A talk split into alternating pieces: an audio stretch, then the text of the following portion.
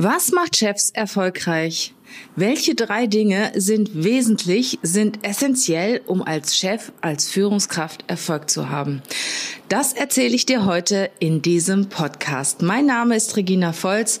Ich bin Expertin für die Themen Headhunting, Recruiting und Führung. Also, möchtest du als Chef erfolgreich sein? Dann bleib dran. Bis gleich. Hey, ho! Willkommen zur Show. Leadership is a Lifestyle direkt in dein Ohr. Ganz egal, wo du grad bist, ganz egal, was du grad machst. Das ist alles, was du wissen musst, zusammengefasst.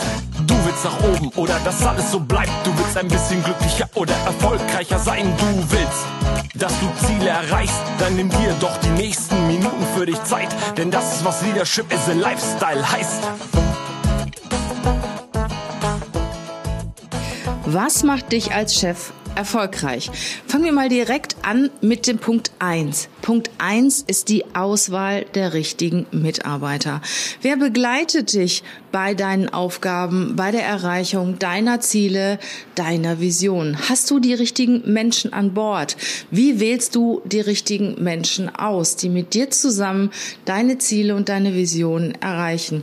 Achte unbedingt darauf, dass sie die richtige Einstellung haben, dass sie die richtige Haltung haben. Die Einstellung und Haltung, die zu dir, zu deinem Unternehmen und zu deinen Zielen passt. Achte darauf, dass sie motiviert sind, dass sie Spaß daran haben, was sie tun sollen und dass sie mit dir zusammen an einem Strang ziehen. Ja, achte auf ihre Werte. Was haben sie für Werte? Passen die Werte der Menschen zu deinen Werten, zu den Werten des Unternehmens und zu der Kultur, die du dir wünschst in deinem Bereich? Und sind die Aufgaben die richtigen? Sind das die Aufgaben, die zu den Menschen, die zu den Personen passen?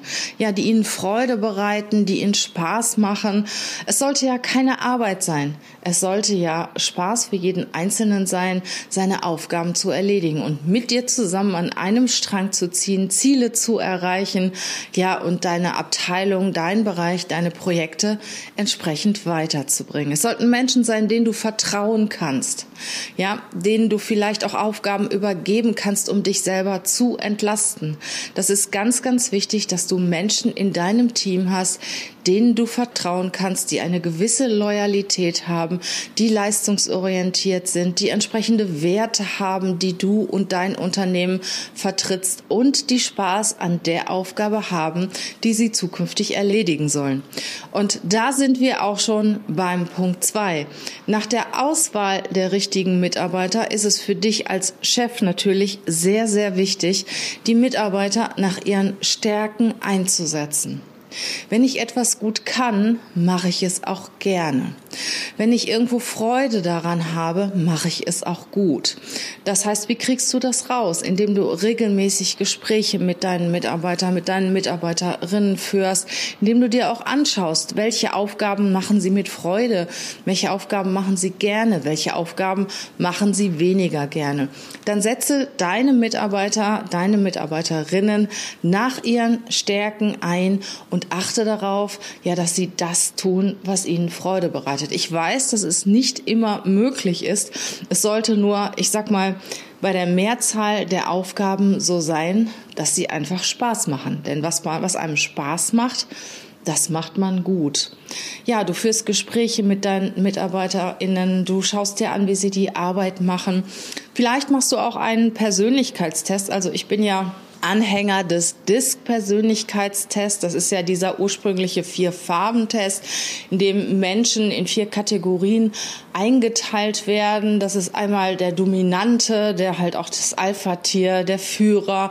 Der zweite ist der Initiative, der Initiative ergreift, der begeisterungsfähig ist, der motivieren kann, der halt, äh, ja, derjenige auf der Bühne auch ist, der Menschen begeistern kann. Der dritte ist der Stetige, das ist so eher der Bewahrer, der sehr loyale, der sehr treue Mensch, der auch, sag mal, sehr gerne auch klassische Routineaufgaben übernimmt der nicht so gerne die Veränderung mag, sondern eher das fortführt, ja, was im Moment auch bestehen bleibt, der hilfsbereit ist, für ein gutes Team sorgt. Und der vierte oder die vierte ist der Gewissenhafte. Das ist der Typ, der halt, ich sag mal, eher Zahlen, Daten und Fakten orientiert ist, dem es wichtig ist, das Ergebnis stimmt, dem Qualität sehr, sehr wichtig ist und ähm, ja, auf den du dich 100% verlassen kannst. Wenn du dem Gewissenhaften eine Aufgabe gibst, kannst du davon ausgehen, die wird 100% erledigt. So, wenn wir zum Beispiel Menschen für Unternehmen suchen, ähm, wir sind ja klassische Headhunter, dann machen wir sehr häufig einen Disk-Persönlichkeitstest, ein Persönlichkeitsprofil, um dieses Profil dann anschließend mit dem Kandidaten zu besprechen, weil dann kommt man schon sehr tief in die Persönlichkeit rein. Man bleibt nicht an der Oberfläche, man redet ganz klar darüber, Mensch, das sind deine Lernfelder, das sind die Aufgaben, die du übernehmen solltest, die dir Spaß machen, die dir Freude bereiten und jene Aufgaben solltest du weniger übernehmen. Ich sag mal ganz klassisch, der Initiative-Typ ist kein Zahlen, Daten, Faktenmensch in der Regel. Also wenn der keine gewissenhaften Anteile hat, wird es ihm keine Freude bereiten, ähm, den ganzen Tag nur mit Zahlen umzugehen. Der braucht die Menschen um sich herum. Genauso dieses Alpha-Tier, dieser Dominante, muss in irgendeiner Form führen, Projekte führen, Menschen führen, an der Front stehen. Der wird eingehen wie eine Primel, wenn du den irgendwo ständig mit Routine arbeiten irgendwo in der dritten Reihe einsetzt. Und dieser DIS-Persönlichkeitstest ist eine ganz schnelle, einfache Möglichkeit, die Persönlichkeit eines Kandidaten zu identifizieren, dich mit ihm oder mit ihr auseinanderzusetzen und im Detail darüber zu diskutieren, welche Aufgaben die richtigen sind. Und das ist für den Kandidaten, für die Kandidatin genauso wichtig wie für den Unternehmer zu wissen, hey, das passt fachlich und persönlich und das passt einfach nicht. Man sollte sich überlegen, was anderes zu machen. Der dritte Erfolgsfaktor eines Chefs ist zu wissen, wann du dich verabschieden musst, zu wissen, wann du dich von einem Mitarbeiter, von einer Mitarbeiterin verabschieden solltest, wann die Zeit gekommen ist.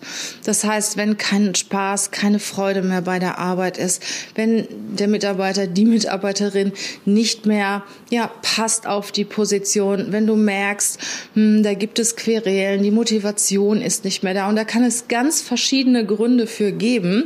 Ähm, persönliche Gründe, fachliche Gründe. Vielleicht ist der Mitarbeiter, die Mitarbeiterin schon drei Schritte weiter. Vielleicht tut er etwas, ähm, was ihm oder ihr keine Freude bereitet. Da kann es ganz viele Gründe geben. Natürlich sollten Gespräche vorher geführt werden. Man sollte ganz klar auch offen miteinander kommunizieren, hey, was ist hier los? Passen wir zusammen? Passen wir nicht mehr zusammen? Und das hat auch nichts mit gut und schlecht zu tun. Das hat einfach was damit zu tun, ob man zusammenpasst oder ob es nicht mehr passt. Und dann sollte man, ich sag mal, den Mut besitzen, sich auch voneinander zu trennen. Und ich weiß, aus meiner langjährigen Erfahrung in der Personalleitung, dass es vielen Führungskräften schwer fällt, sich von Mitarbeitern zu trennen, die man dann wirklich noch jahrelang mit sich rumschleppt, obwohl man eigentlich überhaupt nicht mehr zusammenarbeiten möchte, obwohl es keine Freude bereitet und auch keine guten Ergebnisse gibt. Also Punkt drei, verabschiede dich als Chef von einem Mitarbeiter, einer Mitarbeiterin, wenn du das Gefühl hast, es passt nicht mehr, die Zeit ist gekommen kommen. Diese drei Faktoren sind sehr ausschlaggebend für den Erfolg einer Führungskraft, eines Chefs. Das erste war, wähle die richtigen Personen aus. Das zweite ist, setze sie gemäß ihrer Stärken und Schwächen ein. Und der dritte Punkt ist, verabschiede dich, wenn die Zeit gekommen ist. Möchtest du dich in den Themen Führung weiterentwickeln? Suchst du die richtigen Mitarbeiter für dein Unternehmen? Brauchst du Unterstützung bei der Auswahl, bei der Suche deiner Mitarbeiter? Sprech mich gerne an. Ich wünsche dir eine wunderschöne Zeit und freue mich bis zum nächsten Mal in deinem Ohr. Bis dann. Tschüss.